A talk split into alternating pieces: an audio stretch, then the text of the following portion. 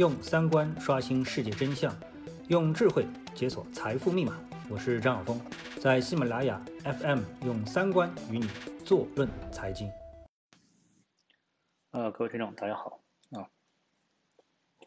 那么，嗯，大家可能感觉到啊，最近呢，在整个的政策面、宏观面、大的背景消息上面啊。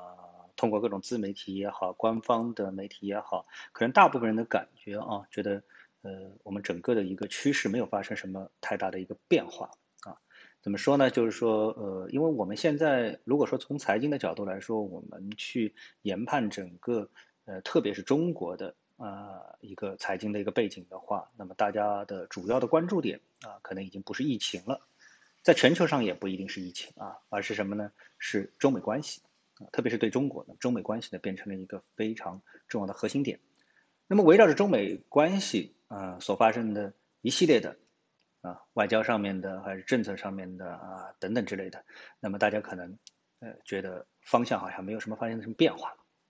但是啊，那我最近感觉到呢，有一些突发性的消息啊，很低调，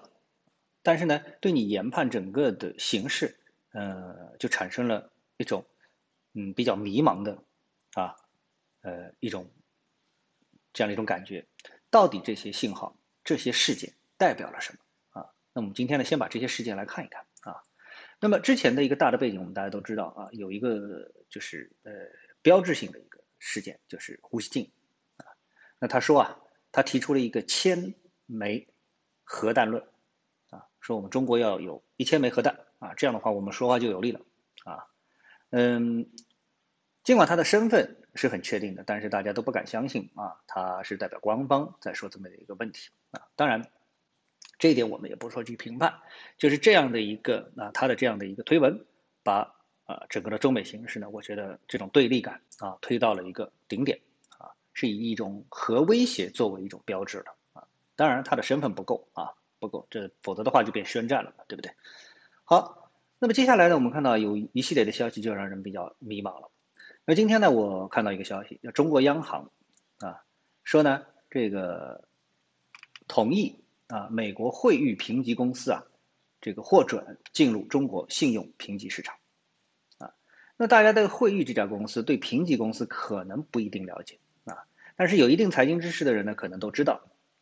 也就是一家评级公司啊是非常重要的。那么这个评级公司它可以对公司，呃，就对公司的信用等级、对公司的债券啊，以及呢，甚至于是对一个国家给一个等级分，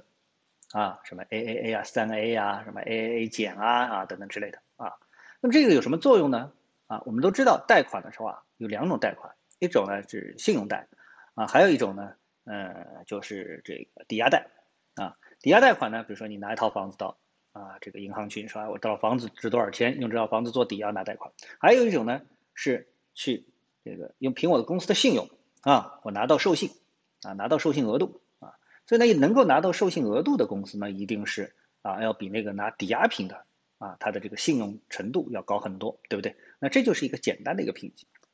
那么，所以在在呃世界的这个金融市场上，评级公司呢，它占据了一个相当高的一个位置，就相当于相当于是一个裁判啊，相当于是法官啊。他告诉你，哎，这是个好人就是好人；他告诉你这是一般人啊，还是是坏人啊，是这样一个角色。那么你想，那么现在全球呢，呃，最大的啊，或者说是最有公信力的，就大家公认的这个评级公司啊，是都是美国公司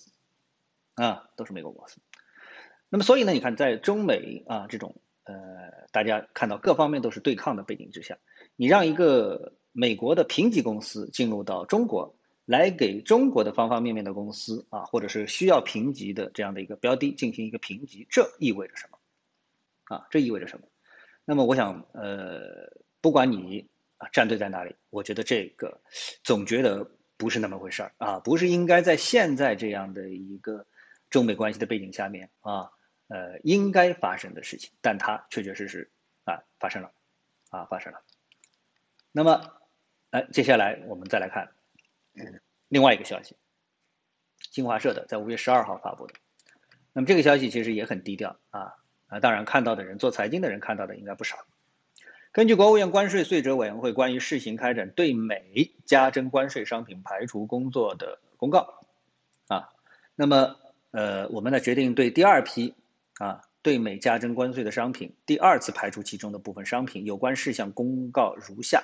啊，接下来是核心啊，不再加征我们为反制美三零幺措施所加征的关税，就不再加征了。这批关税不再加征了，本来是反制的啊，不再加征了。对已经加征的关税税款予以退还，啊，退回去。那么相关的进口企业应自排除清单啊，这个公布之日起六个月内按规定向海关申请办理。哎，这个又让人看不懂了啊！我们说啊，又让人看不懂了。哎，那个呃，我们到底跟美国之间这个所谓的？啊，贸易战也好啊，这个关税战也好啊，这个我加你多少亿，你加我几千亿，我加你多少亿，哎，这个不是一个一个常态吗？怎么突然之间，嗯，我们呃收手了啊？我们收手了，这个又应该啊怎么来理解呢？反正当时我看到这个消息的时候，我又很迷茫啊，有一种大跌眼镜的感觉啊。那么，嗯，就这两点啊，起码就这两点，还有第三个呢，就是特斯拉啊。我看到特斯拉的一个消息，好像也是今天的，这宣布啊要新建四千座啊新的充电桩，呃，是在全球还是在中国？好像在国内，就是在中国啊。所以我非常糊涂，就是我们和美国目前到底是什么样的一个关系啊？到底什么样的关系？好，那么在这个背景之下啊，我们再来看这个我们对未来财经的判断，可能就出现了新的这个问题了啊。我们到底是在啊中美脱离？啊，这个中美对抗这样一个背景下去研判未来中国经济，还是啊，因为我们之前好像啊都已经这个既定了啊，我们在这样的一个背景下去研判未来的中国经济啊，大家投够。那么未来是不是就这个背景又发生变化了呢？那么我想在这里呢，呃，我不做过多的预测啊，因为我呃这方面的信息也非常敏感啊，有什么必要预测？但是呢，我觉得我还是比较敏锐的，我注意到了。啊，这样的一些市场上非常矛盾的点，那么并因此呢，我提醒啊，这个各位关心全球财经、关心中国财经的人，如果说你认为中国的呃经济和美国之间有着很密切的关系，这些因素将发挥很重要的作用的话，那我想这些信息应该说是非常呃值得关注的信息，并且呢，值得进一步的去关注这一方面信息的这样的一个进程啊。好，那么今天呢，我就提醒一下大家，我并不做什么太多结论，当然结论可能就在这些信息当中啊，呃，以供大家参考。好了，呃，谢谢各位，我们下次节目时间再见。